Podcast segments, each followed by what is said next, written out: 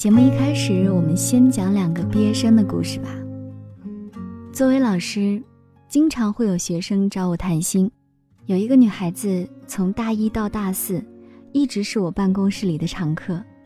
四年里，她跟我说了很多心里话，比如宿舍其他同学开了个微信群，没有加她；有个同学比她更受喜欢的老师的青睐，她认为关系最好的朋友却说她的坏话。又要四级考试了，可是他没有准备好，肯定会挂之类的。我屡次试图让他的注意力从烦恼转回到学习这个主要的问题上，但是没有过多久呢，他又带着新的烦恼来找我。毕业了，他说要回家乡的小城去，因为比较好找工作。还有一位男同学要做一个项目，让我给他一些建议。那年他大一，他只是一个团队的成员。大二的时候，他又来找我给他的新项目提意见。这次他是项目的负责人，大三了，他再次来找我，说想尝试创业，在学校开了一个泡芙吧。那一年，我在学校的很多的创新创业培训和学生团队中见到了他的身影。毕业时，他被一家上市公司录取为了管理培训生。他说，这是一个学习的好机会，手头的项目找学弟学妹接干就好了。回顾他们不同的成长过程和所渐行渐远的生活轨迹，我就在想，是什么造成了他们之间的反差呢？直到看到了扎克伯格回母校哈佛为毕业生做的演讲，我才找到了答案。他们相差的东西，叫做目标感。逻辑思维把目标感总结为，在意识上。知道自己真正想要的是什么，并在行动上心无旁骛，朝它靠拢。就像那个段子所说的：“当你想到了一个点子，可能有一千个人想到了，一百个人正在做商业计划，十个人准备全力去做，一个人已经开始干了。那个人就是有目标感的人。”拖延症这种病蔓延了好多年。被作为现象级的话题讨论，大有发展成为全人类共同疾病的趋势。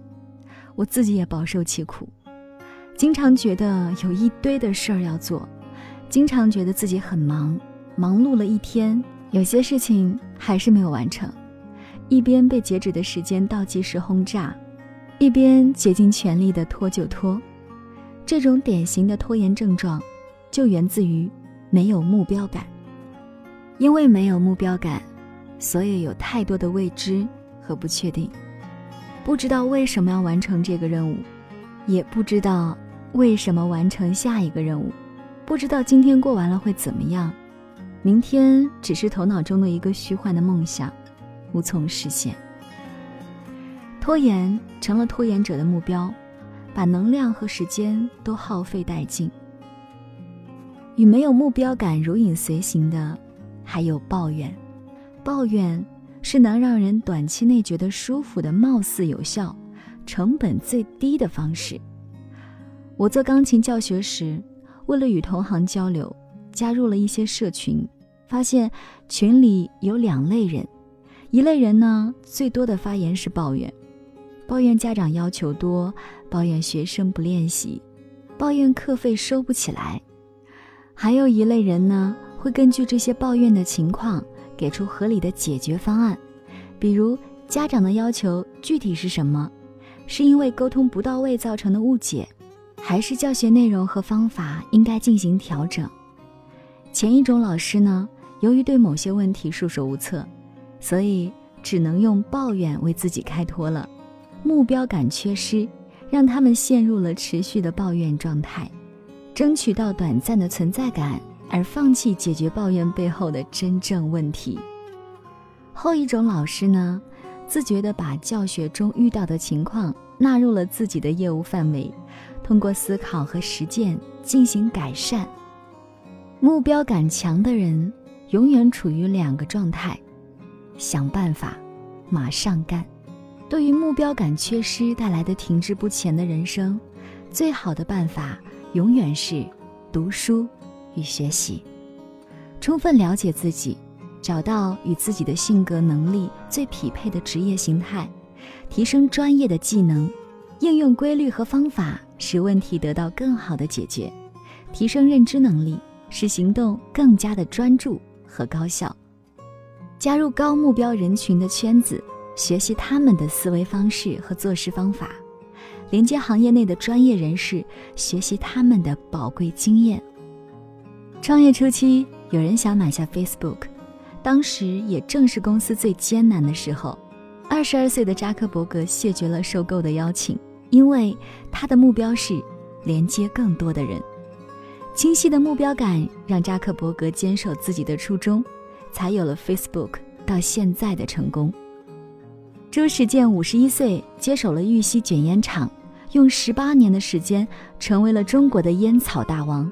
七十一岁在人生最高峰的时候入狱，保外就医以后，七十四岁高龄再次创业，承包了几千亩的荒山种橙子。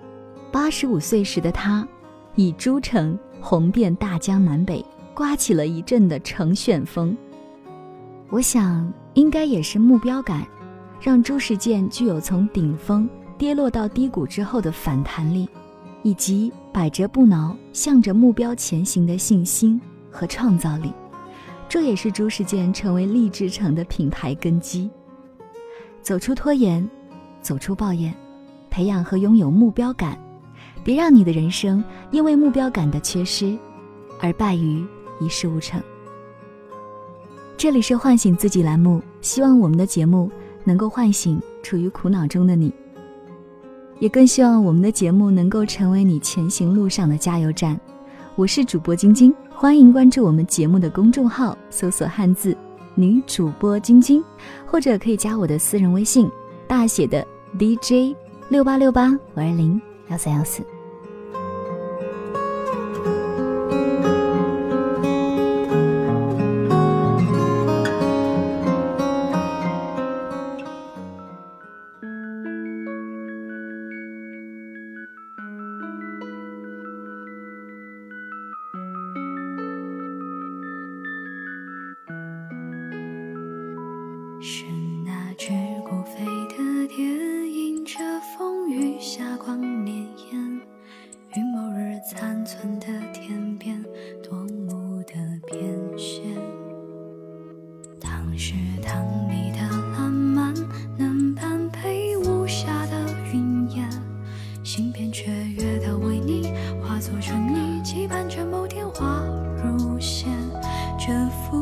尘烟叹相是天命盖上一指间我和你一瞥金如缠柔软心我已块面允许诗行万千这贫瘠人生忽然似容颜沸腾着无忧的热恋而那明灭的瞬间照亮不可及处我便有心愿观你笑颜这是那隆冬飘雪冰层湖泊。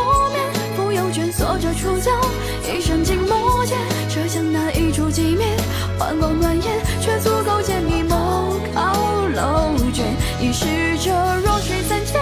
唯独弦搁浅，沉寂枯寂的场面，直到光出现，那一点显若荧光，折入深渊，恍若整个温软人间。